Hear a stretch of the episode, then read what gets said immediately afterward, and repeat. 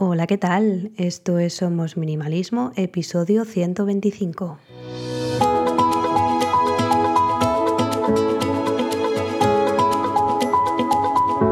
Bienvenidas una semana más. Yo soy Sarai, quien está detrás de este podcast en el que hablamos de minimalismo y todos los cambios que puede traer a nuestro día a día para tener una vida con sentido, con propósito y centrándonos en lo verdaderamente importante. Después de toda la vorágine navideña, fin de año, reyes y todas las comilonas que han habido por las diferentes casas, vamos a centrarnos un poquito en, este año que, acaba de empezar, como quien dice, y mm, bueno, que llevamos ya dos semanitas, y vamos a empezar con una serie de minimalismo en casa. Vamos a empezar por cómo eh, podemos aplicar el minimalismo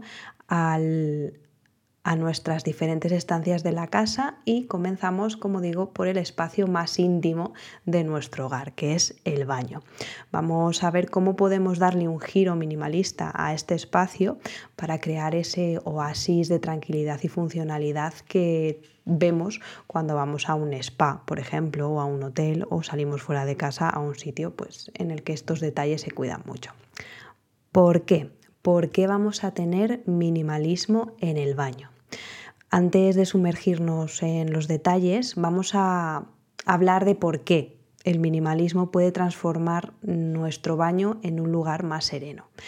Ya sabemos que la esencia del minimalismo reside en simplificar y reducir el desorden, lo que no solo mejora la estética, sino que también puede contribuir a un ambiente más relajante y fácil de mantener. Entonces, ¿quién no va a querer eso en un baño, en su baño, en algo que utilizamos todos y cada uno de nuestros días? Pues bien, eh, ¿cuáles serían los fundamentos del diseño minimalista en un baño? El primer punto sería despejar el espacio, ¿no? Siempre lo que hacemos antes de depurar es despejar es el principio de todo. Eliminamos cualquier elemento que no sea esencial, desde productos antiguos, accesorios decorativos que no nos aporten valor, eh, cosmética caducada, etcétera, etcétera. Una vez hemos despejado el espacio, vamos a escoger una paleta de colores simple blancos, grises, beige o tonos neutros son ideales para crear esa atmósfera tranquila y minimalista que se suele dar en los, en los spas. En mi caso, por ejemplo, como la casa en la que vivo no es mía, no puedo cambiar la paleta de color, pero sí que le doy eh, los tonos que yo quiero con los complementos, pues con las toallas, incluso con el carro donde tenemos todas las cosas, que es de color blanco, eh, los productos de, cosmética, que también pues son en unos tonos así un poco neutros.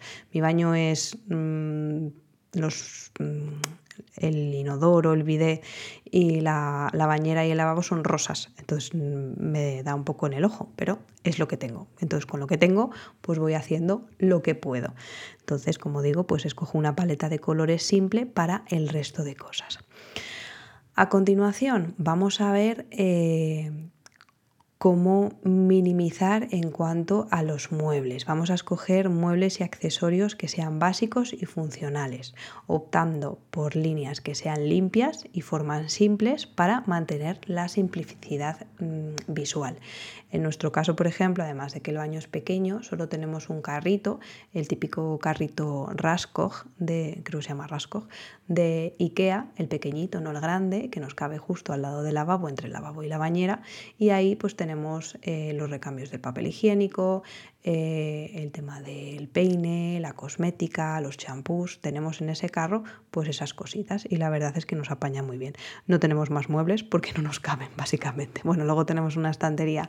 Em, en color blanco, que es una estantería muy muy finita, es la que se utiliza para poner los marcos, también de IKEA. Somos fans de IKEA porque es lo más asequible y de momento lo que mejor nos apaña para un piso que no es nuestro, claro. Y ahí tenemos pues eh, alguna colonia, el desodorante, eh, los bálsamos, o sea, son como cositas muy puntuales de los mismos colores, habéis visto, en color blanco en este caso, y que ayuda a mantener esa simplicidad visual. Importante recordar en este punto que menos es más. Hay que limitar la cantidad de objetos expuestos para mantener una apariencia ordenada y minimalista. Si tuviésemos, en este caso, un armario, pues sería mucho más sencillo guardar todas esas cosas dentro del armario, cerrar la puerta y chispum. En este caso, como no podemos, pues la estantería y el carrito. Algo a tener en cuenta también es la iluminación. Eh, algo que sea también sencillo y funcional. Las luces empotradas o las lámparas con un diseño simple, un plafón sin más, pueden proporcionar la iluminación adecuada sin recargar el espacio. Aquí he de decir que yo no soy experta para nada, ni en iluminación, ni en diseño, ni nada, pero a lo que me sale a mí de ojo que eh, me gusta y veo cuando voy a los sitios que tienen baños que me gustan. Entonces intento traer esas cosas a mi casa. También si tenéis espacio, pues considerar la posibilidad de tener un espejo grande. En nuestro caso el espejo es bastante grande, sería como un poquito menos de medio cuerpo, es cuadrado, bastante grande y lleva las luces incorporadas. Aquí es verdad que lo lleva puesto. Eh, al tener un espejo grande no solo suplimos la parte funcional, sino que también podemos hacer que el espacio pues parezca más amplio y, aireado, que es lo que nos pasa a nosotros. Al tener un baño muy chiquinín, el espejo al ser grande lo que hace es que parezca pues un baño un poquito más grande. ¿Qué más podemos tener en cuenta? Pues eh, las texturas. Utilizando materiales simples y texturas, como baldosas lisas, superficies pulidas, materiales naturales como la madera, pues agregamos eh, ese interés sin comprometer la estética minimalista, sino que le damos así como algún puntito de, de textura a, la zona del baño. Podemos eh, Optar también por almacenamiento oculto, que es lo que comentaba antes, para mantener el espacio visualmente limpio. Los armarios cerrados o los cajones que son integrados son ideales. A mí me hubiera encantado tener debajo del lavabo el típico armarito que tú abres y salen los cajones, pero tampoco nos cabe, así que pues nos tenemos que apañar con lo que tenemos. y en este caso es una estantería y el carrito de Ikea. Punto pelota. ¿Qué más, qué más, qué más?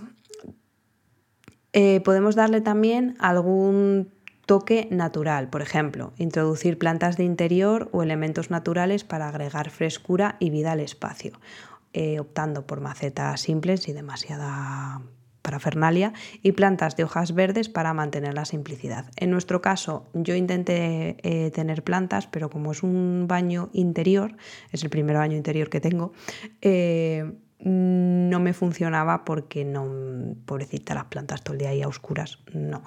Pero si tienes la, tenéis la posibilidad de tener el espacio fuera, o sea, que les dé la luz, pues perfecto y estupendo. Y por último, no nos olvidemos de mantener el baño limpio y ordenado de manera regular. La clave al final de tener un baño minimalista es evitar que el desorden se acumule.